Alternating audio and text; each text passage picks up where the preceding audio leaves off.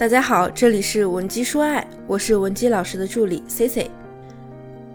每天用五分钟的时间教你掌握两性相处之道。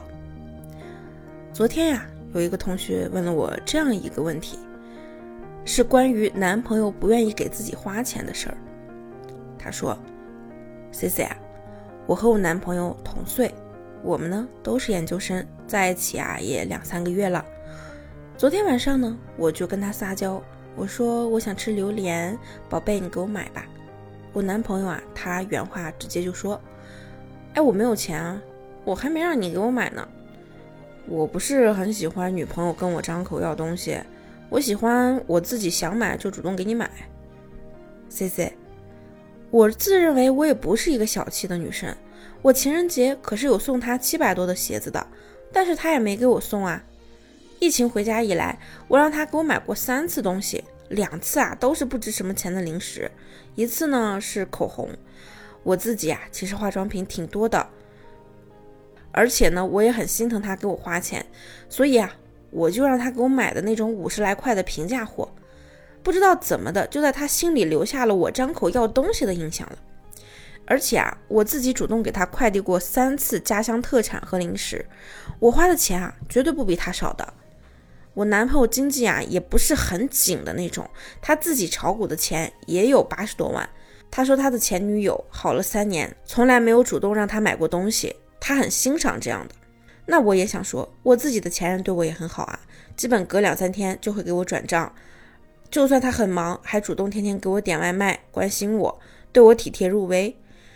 那我跟现任我跟现任在一起之后，我很想好好的跟他相处，也没有产生过希望他像我前任那样对我好的想法，所以在钱的方面，超过两百单价的我从来不会提。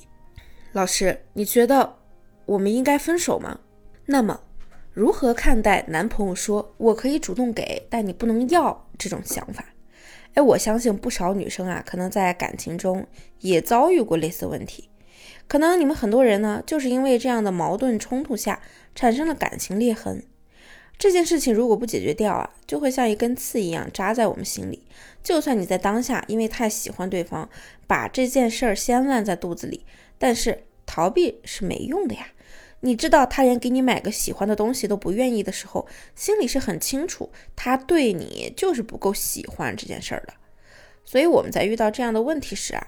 一定要在当下立刻给出对方一个直面的回应，根据对方的回应来判断这个男人他不愿意为你付出，到底是因为他太过于理性、太过于直男，还是他就是觉得你不值得他付出，就是对你刻意的抠。有类似问题的同学呢，也可以添加我们的微信文姬零七零，文姬的小写全拼零七零，我们一定会有问必答。我们讲这样的问题时候呢，总会有人来抬杠啊，比如。哎，那女生怎么就不自己买呢？不就一个榴莲吗？是不是因为自己买不起啊？就想占男人的便宜？男朋友的钱大风刮来的嘛？都是学生，不可以体谅一下男生没钱吗？首先啊，我们可以很清晰的了解到，上面的这位上面的这位同学，在和男友在一起之后的情人节里啊，他送给男生价值七百多的鞋子，而对方呢，没有回送他任何礼物。其实呢，这已经能看出男生对他是不够重视的。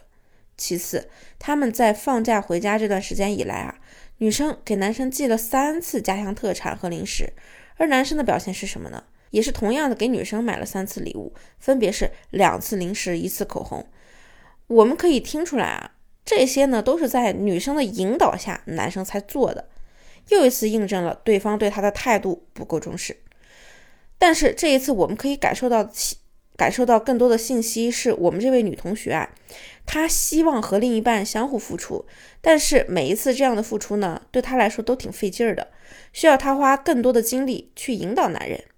那正在收听的同学，如果说你和他一样，在你的感情中发现你和你的另一半在彼此付出这件事上也是处在一个不平衡的状态下，那你就要小心了。他很可能并不认可你的价值，所以每一次为你付出的时候啊，都是在极度不情愿的情况下做的。你们之所以这个感情还能继续下去，第一是可能你一直在无条件的放低底线，对于他来说呢，和你在一起很轻松，因为他只需要付出十分之一就可以维持你们的感情。第二，这个人他就是在骑驴找马，现在他需要一个女人来照顾他的生活，但是也仅限于陪伴，是不会成为他结婚对象的。所以对他来说呢，当然是付出的成本越少越划算了。这两点啊是非常扎心且真实的情况。你们的感情究竟存不存在问题，你的心里是非常清楚的。所以啊，咱不要逃避，要积极的去面对它，解决它，最大程度的让我们的利益不受损害。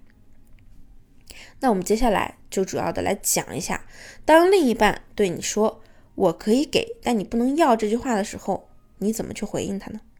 首先明确啊，这就是一句彻头彻尾要道德绑架你的语言。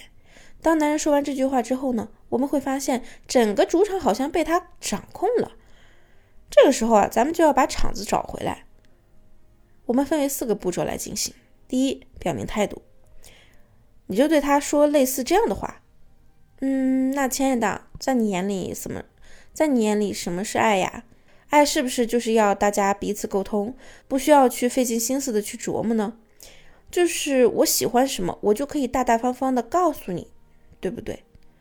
通常听完这句话的男人啊，他很难去反驳你的。因为你说的在理呀，但是呢，他肯定会给自己找理由辩驳。哎，你说的是没错啊，嗯，但是我又不是对你不好，我就是觉得发自内心想要送给你东西，不是更浪漫吗？这个时候啊，咱们就可以抓住他话语中的矛盾，进行第二步，继续跟他拉扯。对呀，我相信你会对我好，但是亲爱的，如果你给的不是我想要的，那是不是也是一种浪费呀？其实从其实啊，从这句话开始，我们就是在对对方进行一个降维打击了。你们之间的主动权就越来越拉回到你手里了。那第三步就是要教会他，既然是在一起的情侣，那么要个红包啊，或者说想要礼物啊，就不等同于是拜金或者是物质了。因为我们不是单方面的让对方付出啊，我们也会给他相应的回报啊。当然，不管你们是怎样去说服对方的。有一个重点，就是一定要告诉他，这不是我在和你要什么，而是我在教你怎么来爱我。那么最后一步，就是要彻底把主动权攥回我们手里。哎，你可以以一个示弱的姿态对他说：“嗯，如果连喜欢的东西我都要小心翼翼地告诉我爱的人，那我想这也不是真正的爱吧。”这四个步骤进行完之后啊。如果说对方对你不是认真的，想骑驴找马，或者说只是想享受一下你对他的好，那他会发现啊，你其实不是他想的那么好骗。即便他又想继续扎你的心，他也不敢再进行了。但如果在这之后，他跟你承认之前自己的不足，或者说他默默的去按照你教他的方式对待你，说明啊，这个人呢，他确实可能是有一些小气的，但是比起省这个钱，他更害怕失去你。所以说，他是会为了你去改变他的想法和观念的，明白了吗，各位？